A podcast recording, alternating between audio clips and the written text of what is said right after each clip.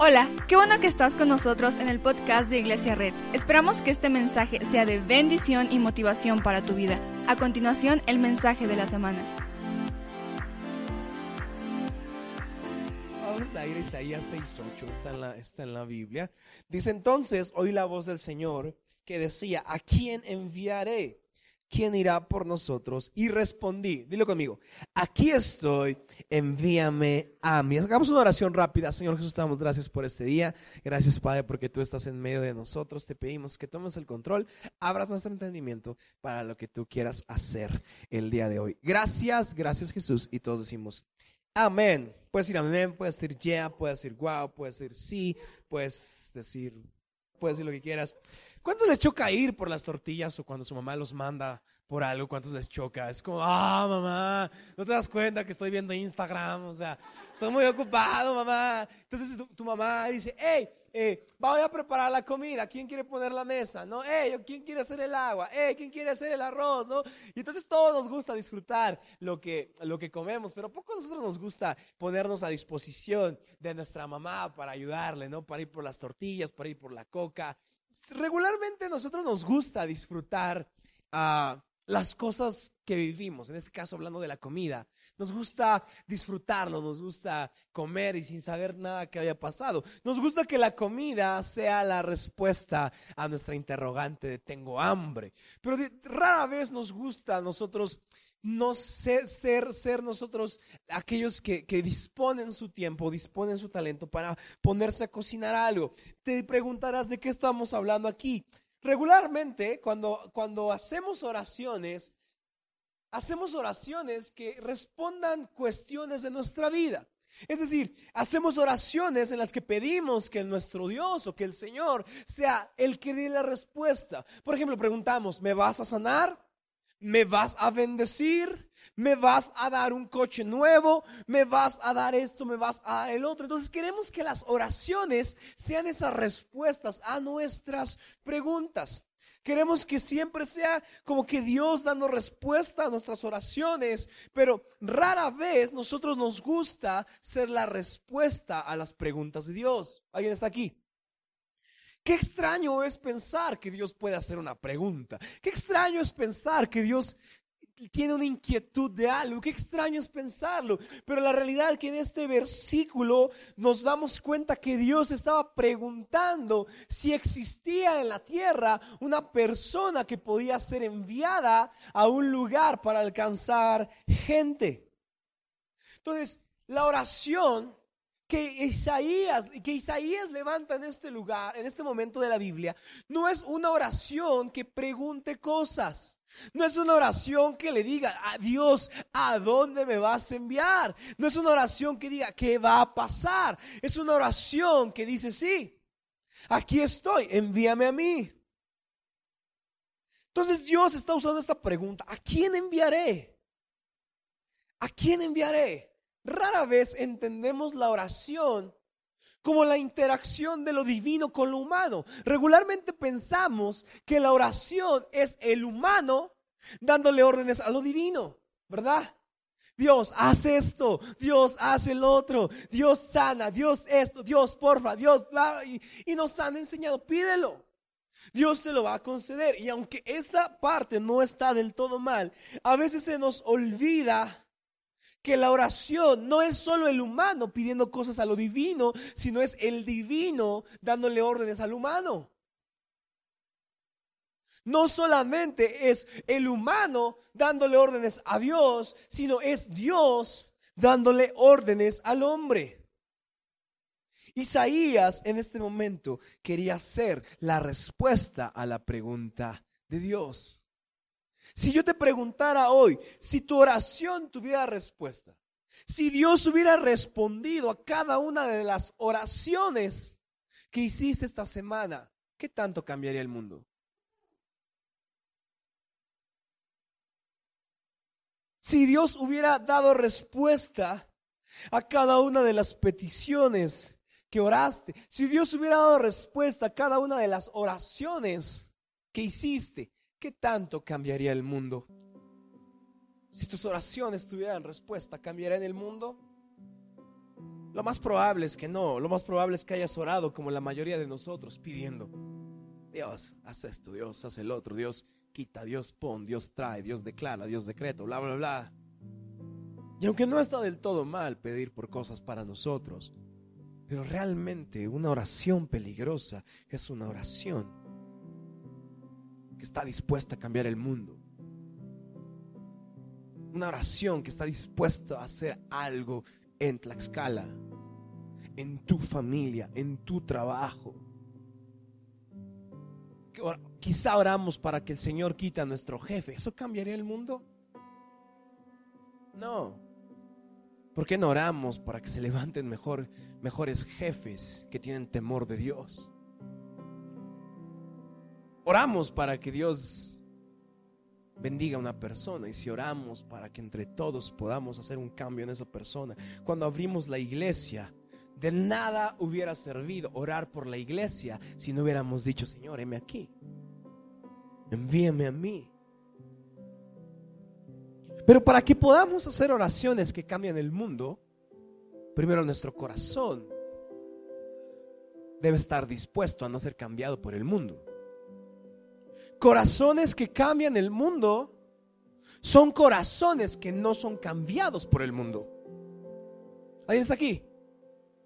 Corazones que cambian el mundo son corazones que no son movidos por este mundo.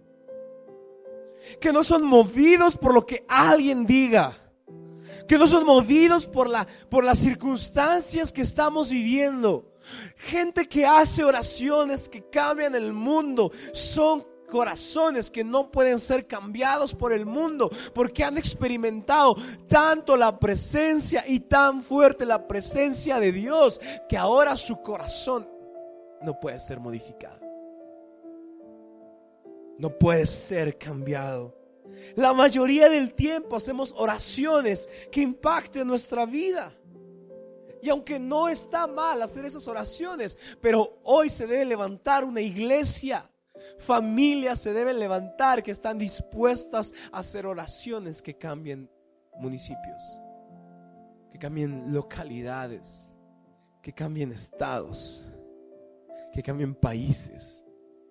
Hoy debe haber una iglesia dispuesta a ser la primera línea de defensa contra todo lo que está pasando en nuestro país. Cambiemos el mundo con nuestras oraciones, pero para cambiar el mundo, primero el mundo no tiene que poder cambiarnos.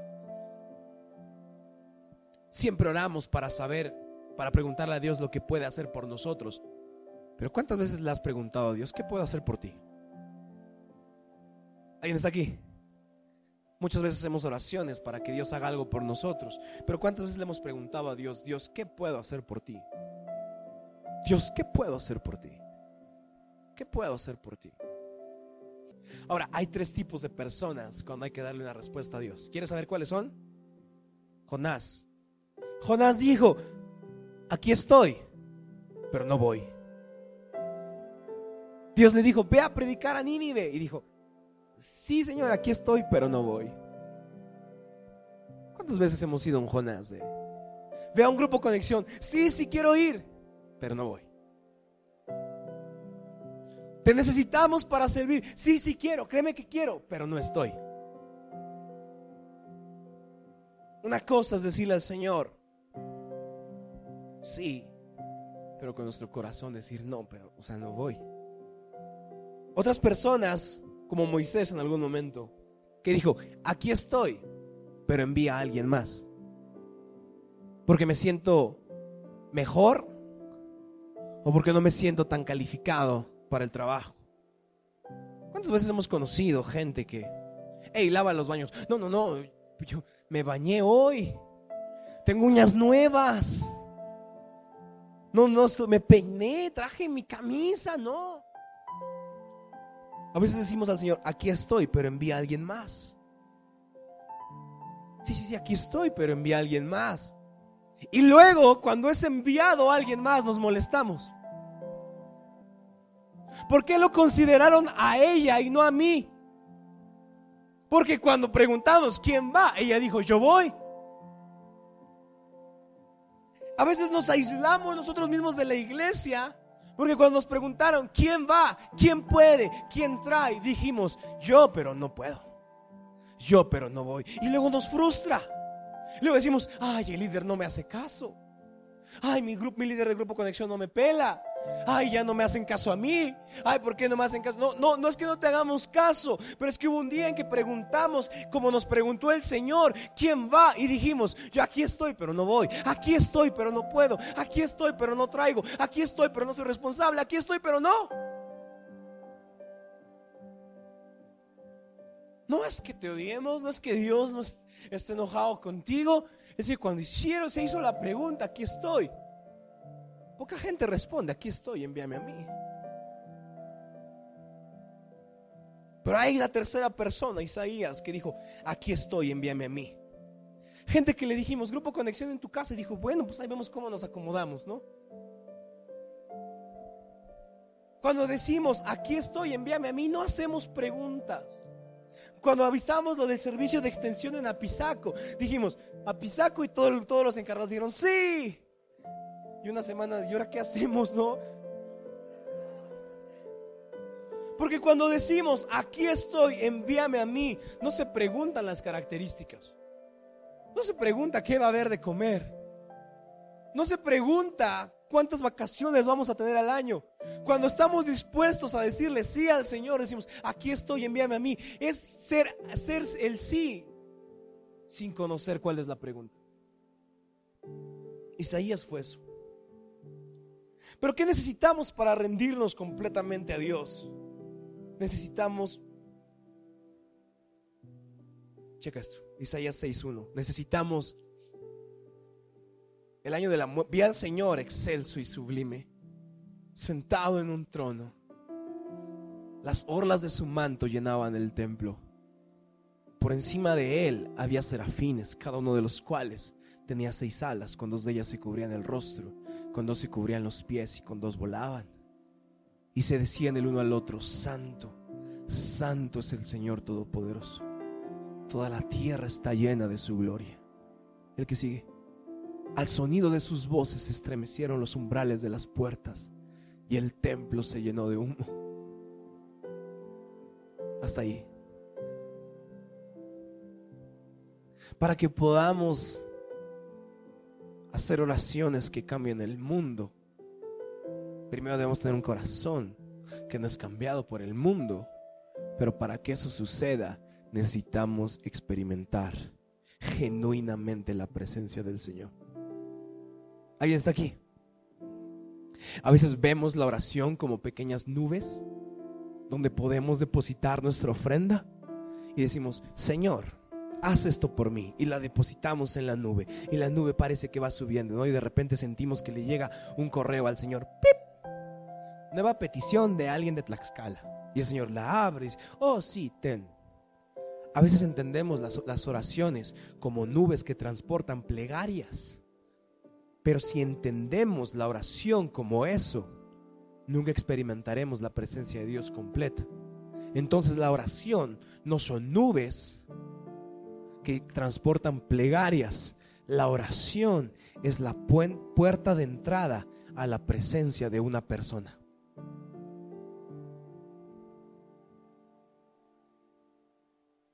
La oración no son nubes que transportan plegarias no son correos. La oración es la llave de la puerta principal de la casa de una persona. Una persona que a lo mejor tocamos y no abrió, pero hicimos una oración y entramos a una casa enorme.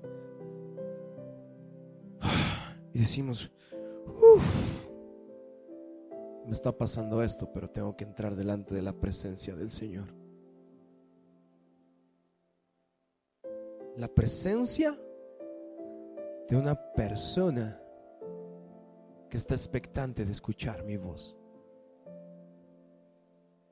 La presencia de una persona que sus pasos hacen que retiemblen los montes. Y de repente nos encontramos con la llave de la oración, nos encontramos en una sala enorme viendo todo lo que hay. de- y de repente un ángel anuncia, ¿estás listo?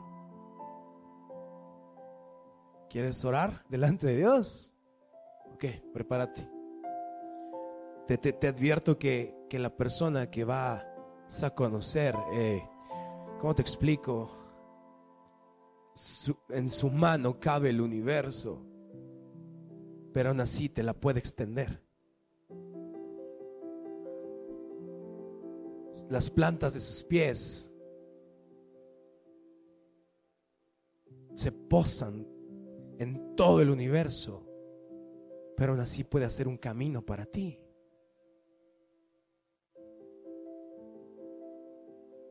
¿Estás, estás, estás listo? Y, un ángel nos dice, ¿estás listo para... Mira, él, él- él conoce, conoce todo lo que has hecho, y- y- y- pero aún que conoce todo lo que has hecho, decidió echar tu, tu pecado y tu pasado por el mar. A mí mismo me envió para que tu libro de récords se aventara al, al fondo del mar. ¿Estás listo para conocer a una persona que es impaciente por escucharte? ¿Estás listo por, por, conocer a una persona que, que- nunca cambiará y que nunca ha cambiado? Y, y de, y de repente se escuchan los pasos de la persona que se va acercando y hay dos sentimientos que, que pueden brincar en nuestra mente. El primero sería, ten cuidado, ten cuidado. Después de escuchar las características de esta persona y del ángel, nuestra mente puede decir, ten cuidado, ten cuidado. No, des un paso en falso, Cu- cuida, cuida caminas. No, no te comprometas, no, no hagas una oración que te comprometa porque un pacto que se hace delante de Él nunca va a ser roto, así que no, no te comprometas. Y quizá un ángel está viendo toda nuestra duda y todo nuestro temor. Y, quizá nos ponemos delante de Él y decimos, "No, ¿cómo puedo estar yo delante de Él? ¿Cómo, cómo puedo ponerme delante de su presencia? Y de repente quizá un ángel está viendo nuestro temor y, diga, y, y nos dice, hey, no tengas miedo. Porque es el único que puede juzgarte y ha decidido declararte inocente por medio de la sangre de su Hijo Jesús. No tengas miedo porque siendo el único que podía juzgarte, ha decidido extenderte compasión. Y quizá nuestra mente aún dice, no, no, no puedo estar delante de Él, no puedo, no puedo ex- exhibirle lo que me pasa, no puedo exhibirle mis pensamientos, pero seguramente el ángel nos dirá, hey, no tengas miedo. Seguramente le diremos al ángel, oye, y, cuando, esté delante de él habrá un- una protección, habrá un velo que- que me impida ser quemado por su presencia. Y el ángel dirá, no, estarás tú y él entrando a la presencia del Señor, no solo en un intercambio de ideas por medio de un interfón, sino un intercambio de ambos seres entregando todo para poder comunicarse. Entrando delante de la presencia del Señor y diciendo gracias. Porque podías destruirme y decidiste bendecirme.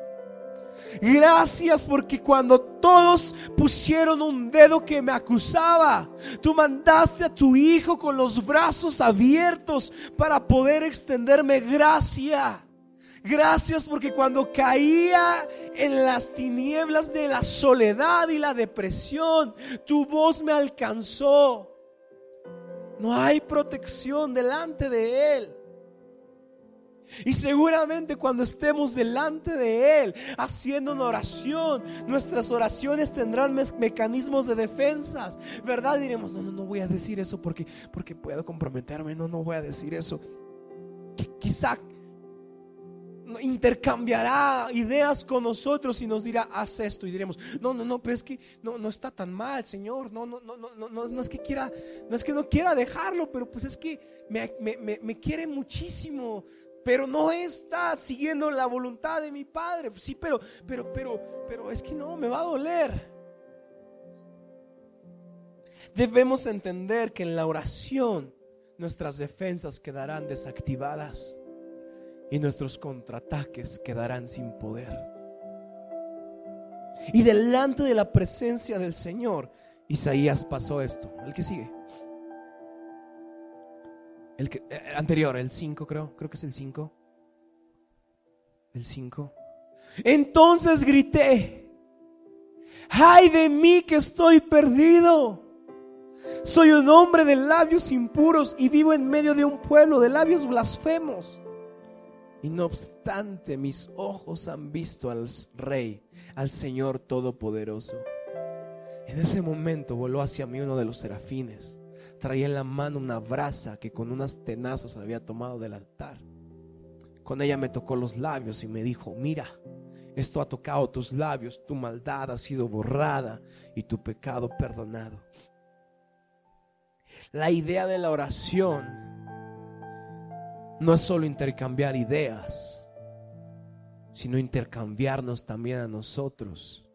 Y cuando nos intercambiamos también a nosotros, tenemos un conocimiento genuino de nuestro pecado, de nuestros errores, porque delante de Él tu pasado será descubierto. Hay cosas que dijiste, no, no, yo no las hice. No, o sea, no, o sea, es que sí los hice, pero no era por mala onda. Pero delante del Señor, ¿quién puede decir que es inocente?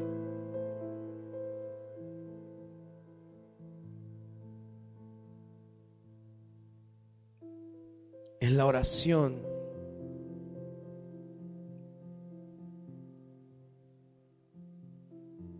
debemos encontrar un arrepentimiento genuino para poder decir, aquí estoy.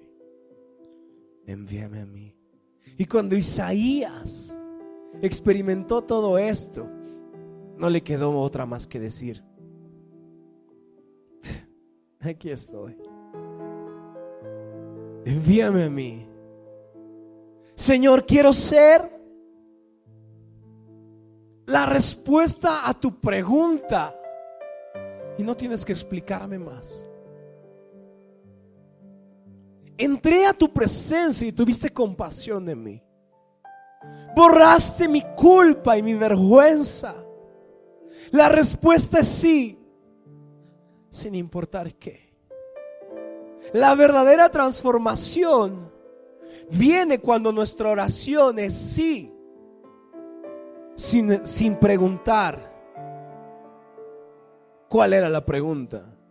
La verdadera transformación de un corazón empieza cuando decimos sí, sin saber cuál es la pregunta. ¿Quieres que te busque? Sí. ¿Quieres que deje algo? Sí. ¿Quieres que deje una relación? Sí. ¿Quieres que te entregue esto? Sí. Y te respondo sí. Sin siquiera saber cuál es la pregunta, porque entré a tu presencia porque oré delante de ti, me rendí completamente a ti y pudiendo destruirme, decidiste salvarme. Examinaste mi interior. Revelaste mis miedos, me mostraste cómo soy. Pero no para desecharme, sino para aceptarme. Sí. Y no sé cuál es tu pregunta, pero sí. Gálatas 4:9 dice esto. Pero ahora que conocen a Dios, o más bien, que Dios los conoce a ustedes. ¿Cómo es que quieren regresar a esos principios ineficaces y sin valor? Quieren volver a ser esclavos de ellos. ¿Sabes qué está diciendo aquí? Pablo está diciendo, no entiendo cómo entraron a la presencia de Dios. No entiendo cómo fueron purificados por su amor y, y aún así están respondiendo no. Pablo dice, no lo entiendo. No, no entiendo. Pero yo sé que hoy se levantará gente que le dirá al Señor, guíame. Rómpeme. Es más, no, tienes que pedirme permiso, sí. ¿Me dolerá? Sí. Y caeré hasta lo más profundo, caeremos tan bajo que nos romperemos, sí. Pero mi respuesta será siempre sí, no importa cuál es la pregunta. Vamos a tomarnos un momento para entrar a la presencia de Dios y decirle, escudriña mi corazón. Y sí, sí. Cierra tus ojos un momento. Deja que el piano suene. Y comienza a darle entrada al Señor para que te conozca y comience a pedirte cosas que tienes que dejar, que tienes que romper, que tienes que cambiar. ¿Estás listo? Entra a la presencia de Dios, no tengas miedo. Puede destruirte, pero ha decidido salvarte.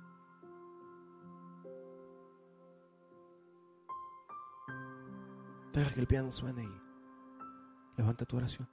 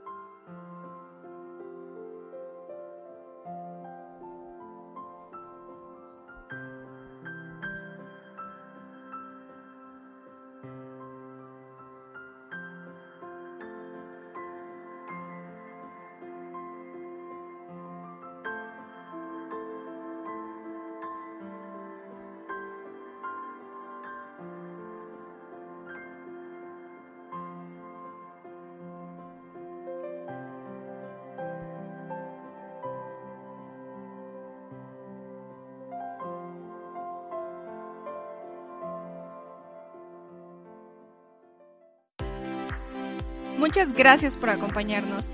Subimos contenido semanalmente, así que suscríbete y síguenos en redes sociales. Te dejamos los links en la descripción. Nos encanta pasar tiempo contigo, así que si estás en Tlaxcala no olvides visitarnos este domingo.